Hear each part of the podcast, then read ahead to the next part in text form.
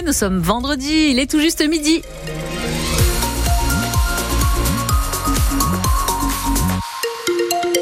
Un ciel plutôt grisouille, plutôt maussade, mais ça ne va pas durer. Le soleil est de retour dans les prochains jours.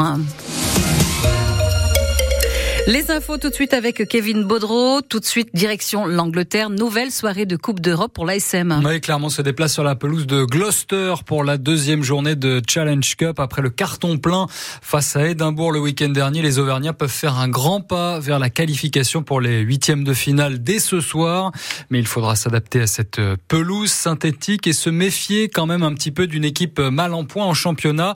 Gloucester que Clermont n'a jamais affronté. Pierre Fouissac est le trois quarts de l'ASM. Il faut rester un peu sur la dynamique un peu du week-end dernier où euh, je pense qu'on a bien entamé la compétition. Il reste plus que trois matchs, donc il va falloir bien les aborder et marquer des points euh, vite. Ce sera un, déplacement pas facile, synthétique euh, en Angleterre, dans une équipe qui est pas forcément bien classée, mais je pense que leur classement ne reflète pas leur jeu et les individualités qu'ils ont. Donc euh, à nous de bien nous préparer parce que je pense que ça va être un gros combat et un gros match qui nous attend.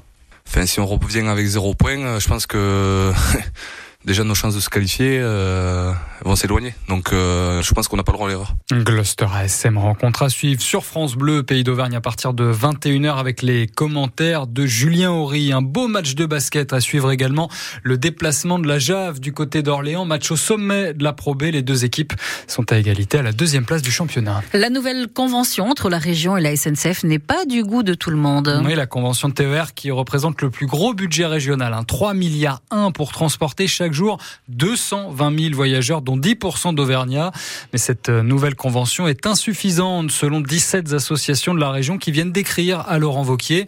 Elle dénonce des investissements trop faibles pour sauver les petites lignes en difficulté ou pour ouvrir des lignes qui seraient utiles aux habitants. On pense en Auvergne à la ligne Volvic-Le Mont-d'Or ou la ligne Clermont-Saint-Étienne.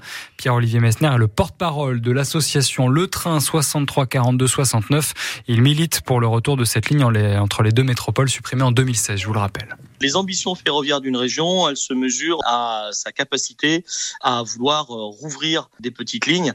Une situation comme Clermont-Ferrand-Saint-Étienne, jamais elle serait possible dans d'autres régions de France. Nous, à chaque fois qu'on interpelle la région, ils sont incapables de nous donner un exemple de situation aussi absurde et incompréhensible que la liaison Clermont-Ferrand-Saint-Étienne, où on a maintenant une offre bus qui est complètement inadaptée, déstructurée, inattractive, voire même dangereuse. Donc il y a les annonces, il y a il y a des chiffres, mais euh, quand on regarde sur le terrain ce qui se passe depuis 2016 et notamment euh, sur l'infrastructure, on a une dégradation du réseau et ça c'est la seule région de France dans euh, cet état-là.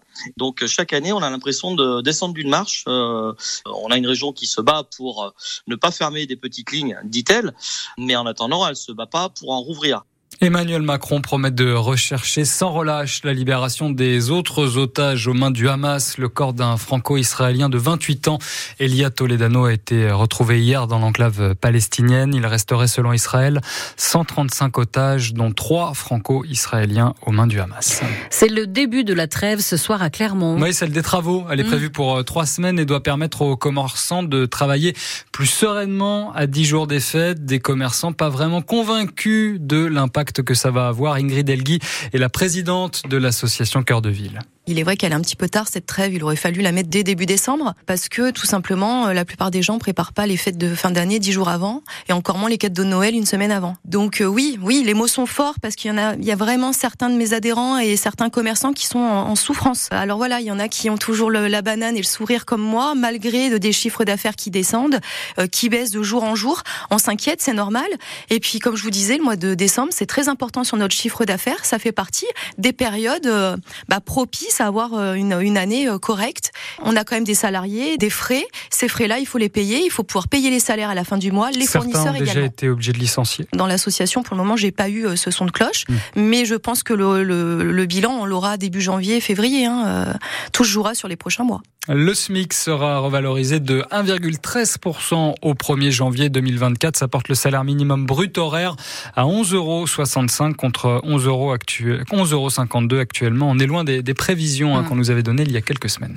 Dans France Bleu passe au vert ce midi, on pose cette question est-ce que le ski c'est fini? Oui, nos stations ouvrent leurs pistes dans huit jours en Auvergne, mais avec la pluie et la douceur, pas vraiment de neige sur nos massifs. La question se pose alors dans nos stations de moyenne montagne qui ont bien du mal à passer à autre chose hein, malgré l'impact du réchauffement climatique sur l'enneigement.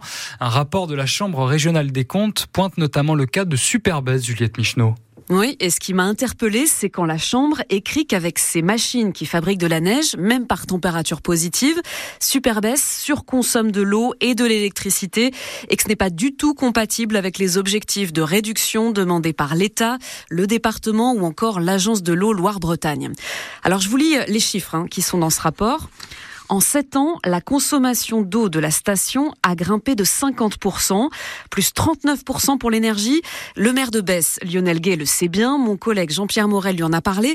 Mais voilà ce qu'il répond. Mais encore une fois, la production de neige n'a pas un impact sur l'eau au sens où l'eau disparaîtrait. Nous, on a la chance d'avoir un lac qui est en pied de station. On puise dans ce lac et l'eau repart dans ce lac. Et de toute façon, on n'est jamais en concurrence avec la, consommation d'eau euh, de la station. Ce qui nous, ce qui est sensible aujourd'hui, c'est l'énergie pour pouvoir produire. Et ça, ça nous coûte cher, hein, puisqu'on a notre poste énergie qui a doublé. 2 millions d'euros la facture hein, pour 8 de chiffre d'affaires. Donc nous, on optimise cette neige sur un territoire, on va dire, basique, minimum, euh, parce qu'il est important de pouvoir euh, offrir cette qualité de neige. Parce que le maire de Besse-le-Martel, c'est l'argent du ski qui finance les investissements toute saison, type tyrolienne ou luche sur rail. Alors il faut du ski, même sous perfusion de neige artificielle. Mais à quel prix écologique s'interroge Pierre Rigaud, qui connaît bien le Sancy et est membre de France Nature Environnement. Toute l'eau ne retombe quand même pas dans le lac. Hein. Il y a quand même énormément de pertes en charge pour le bassin versant. C'est pas non plus euh, extrêmement sain de remonter euh, l'eau d'un lac qui est chargé en matière organique et qui peut être chargé en divers polluants sur des zones euh, qui sont très sensibles, des zones d'altitude et qui peuvent effectivement affecter la flore et la faune de ces milieux. C'est aussi d'un point de vue financier que les choix de Superbès interrogent la Chambre régionale des comptes. Là encore, je reprends le rapport. Euh, ce que je lis, c'est qu'en gros, quand 86% de vos recettes dépendent du ski, mais que le réchauffement climatique est en train de tuer à petit feu cette activité, continuer à investir dans la neige est une stratégie qui va dans le mur. La Chambre incite plutôt Superbès à se doter de données statistiques sur l'évolution du climat dans le massif et à commander des études solides sur les perspectives d'enneigement, sachant que les prévisions de Météo France pour 2050 abaissent. C'est 1,7 degré de plus l'hiver et une baisse d'un tiers de l'enneigement à 1800 mètres. Chronique encore une nouvelle fois très instructive. Juliette Michneau, on la retrouve et toutes les autres d'ailleurs sur francebleu.fr et sur votre application ici.